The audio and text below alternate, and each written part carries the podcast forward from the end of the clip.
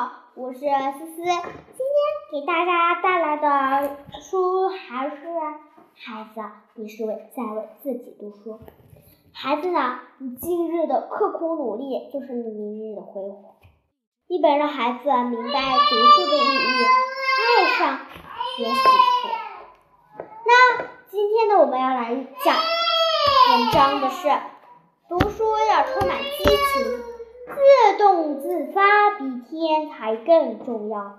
你的学习是快乐多还是烦恼多呢？你思考过自己不能充满激情的主动学习的原因吗？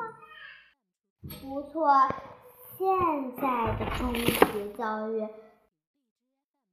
的确是的。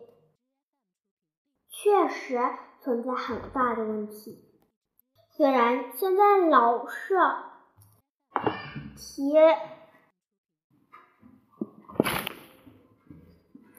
提提倡提倡素质教育，可是分数分数为上，还是教育的主流。评价一个学生，无论是老师。家长还是是学生自己，都把目标放在，都把标准放在考分上，结果大多大都学大多学生也养成了为分数而学习的不良习惯，大家都盯着名次。争教的不可开交啊！其实，仅为分数而学习的学生是很难提到高分的。即使暂时提到高分，但以后也不是什么有成就的，因为这是为老师、为家长学，为应付考试而学，而不是为了自己学。这样的学习很难激发真正的学习兴趣，被动被动学习的效果绝对没有主动学习好。晚期的曾国藩虽然是科举出手，但是对科举也很反感。他在给弟弟陈国陈国权的信中就说：“虽幸亏我年轻时就到了进士，不然大好年华就浪费在了无用的八股文之中，绝没有闲暇。”可以容他读有用之书，储备知识，以备他日后救国家于危难。大名鼎鼎的人物都这样表态了，你或许还有这样的疑问吧？既然这样，那我们为什么还要忍受考试的琢磨呢？为什么不能像西方国家那样，那样多给我们一点时间娱乐呢？为什么要剥夺我们的快乐呢？像韦寒那样自由写作不是很好吗？为什么要被动接受填鸭事务人？子弟的教育呢？其实，生长在中国特色的生社会，接受的教育呢是生存教育，而不是快乐教育。因为只有进了大学，接受了很好的教育，才能更好的。在未来的社会中生存，而没有生存，哪里谈得上快乐呢？这只这是一个残酷。残酷的现实，人生就是这么无可奈何呀、所以抱怨考试都是没有用的。目前的教育制度有其存在的合理性，在短期内是绝对不会改变的。你确确实需要进入大学深造，接受大学氛围的熏陶，成为有用的人才。而前提是你必须经受中考和高考的磨练，所以你首先要树立一个主动学习的观念，不要为分数而学习。而要主动为寻找自己的幸福快乐而学习。如果你只是把眼光锁定在分数上，你怎么能体会到学习的快乐呢？所谓主动学习，是追求真实，在有滋有味的学习中收获快乐。你学习的中心从为升学而学转移到为完善自己、提高自己的修养而学，不是别人在推着你，而是自己掌握自己的方向盘。当你主动去寻求知识的时候，测试则则时时刻刻都有你学习的场所和机会。你在大自然中是会对不了，会对不了解的动植物感到新奇。你仰着，你仰望星时。星空，星空时会去思考于宇宙的奥妙。不管你走到哪里，都是你自由的驰的驰骋的驰疆场。骋的疆场。这就是主动学习带来的喜悦。你若想尝试这样的快乐呀，其实很简单。人人都是读书的好材料。首先呢，要自信，然后，全力以赴。假如有这种信念，任何事情十有十有八九都会成功。这是一句从来自于生活实现的名言。著名心理学家斯罗斯尔塔塔尔到了一所普通的学校听课，主班主任问他：“先生，你能不能挑出班上最有前途的学生？”“当然可以。”罗森塔尔爽快地答应了。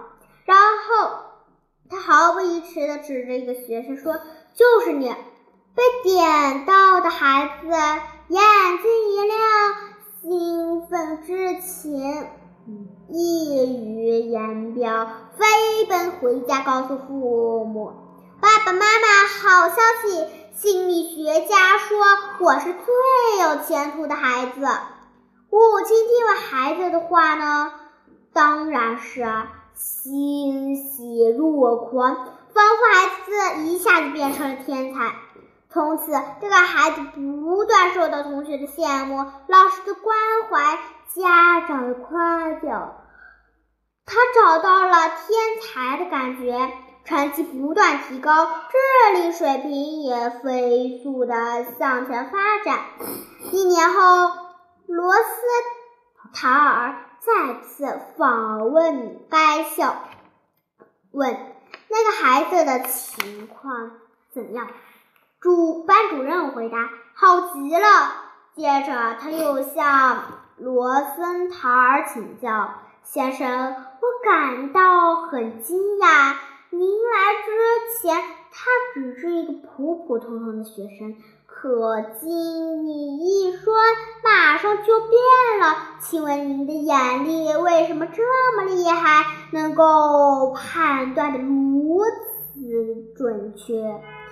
罗尔罗森尔塔尔微笑着说：“因为每一个孩子都是天才，他们缺少的只是自信而已。”有人说，除了人格以外，人生最大的损失莫过于丧失自信信心，失去自信。一旦如此，所有的事情都将不会再有成功的希望和可能。正如一个没有。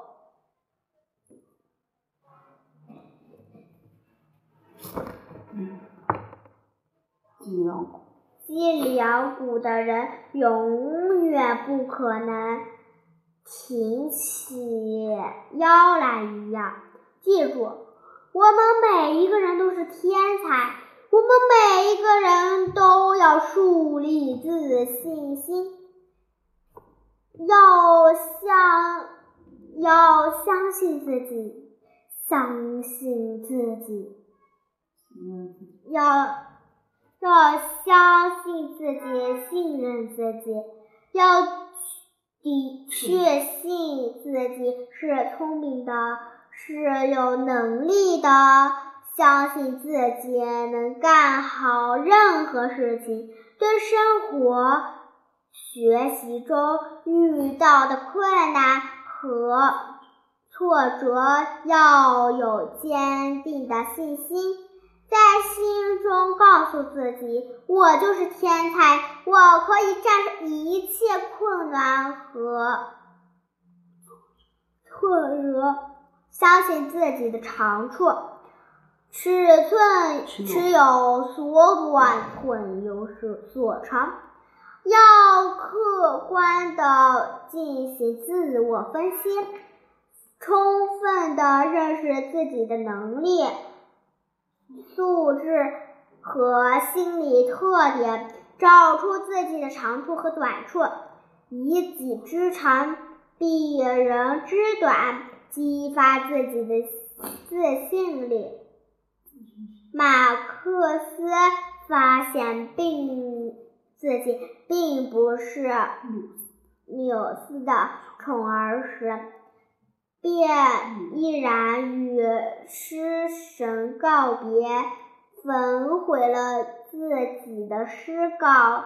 当然，马克思感慨地说：“看了最近写的这些诗，才突然像叫魔杖打一下似的，一个真正的诗歌王国。”像有遥远的天宫一样，在我面前闪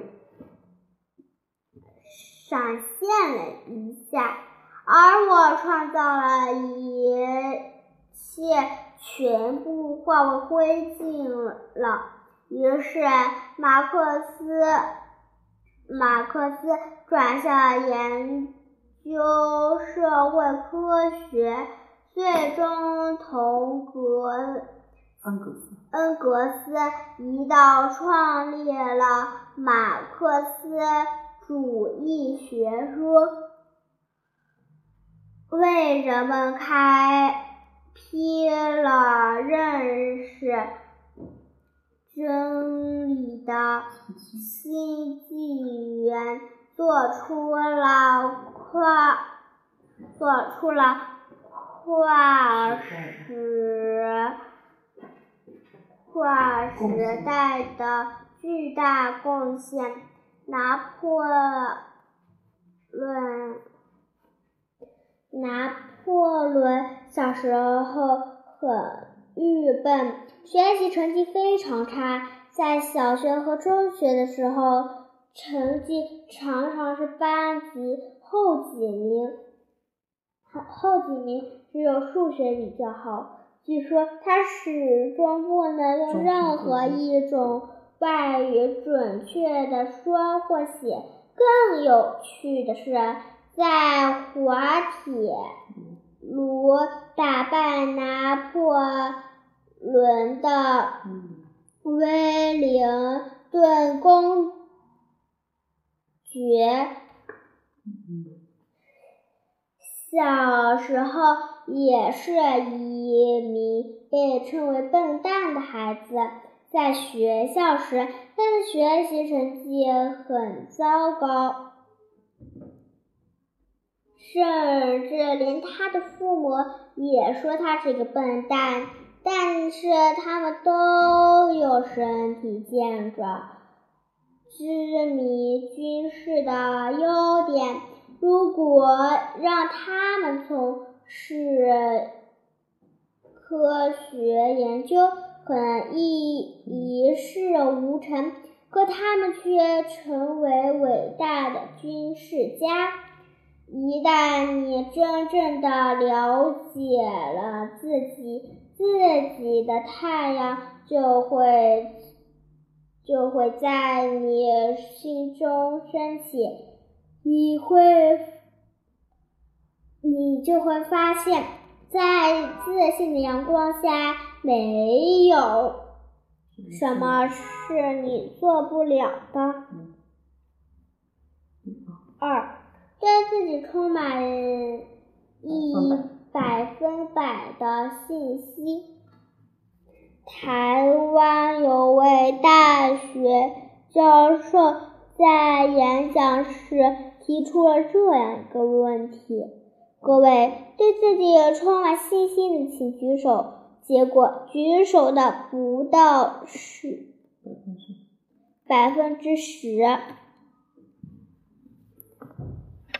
教授经过调查，发现这些人不自信的原因是从小到大很少受到肯定，不断的发现自己的优点，便加以肯定，有。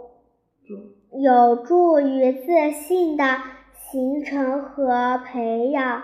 有一位叫丽娜的演员，去好屋蔡去好蔡乌英排一部电影的女主角，很多影星也来应排。她站在。应聘，应聘，他站在著名的导演面前，论长相，像他长得实在普通，论才华一时也看不出来。导演问他：“你凭什么来做应聘主角？”凭我的自信，丽娜非常干脆利索。导演吃了一惊，自信？你能当我们导演员？你的自信吗？没有问题。他向导演鞠躬后，一转身，他大步走到门口，把门推开，外面坐满了面试后的待。结果的人，他放开嗓门，大声地说：“各位，你们都回去吧。结果已经出来了，我已经被导演取录了，录取了，录取了。事事实真正如此，美导名导演录取了他。美国有一个地名。”博格斯的篮球明星，他的身高仅一点六十米六厘米，是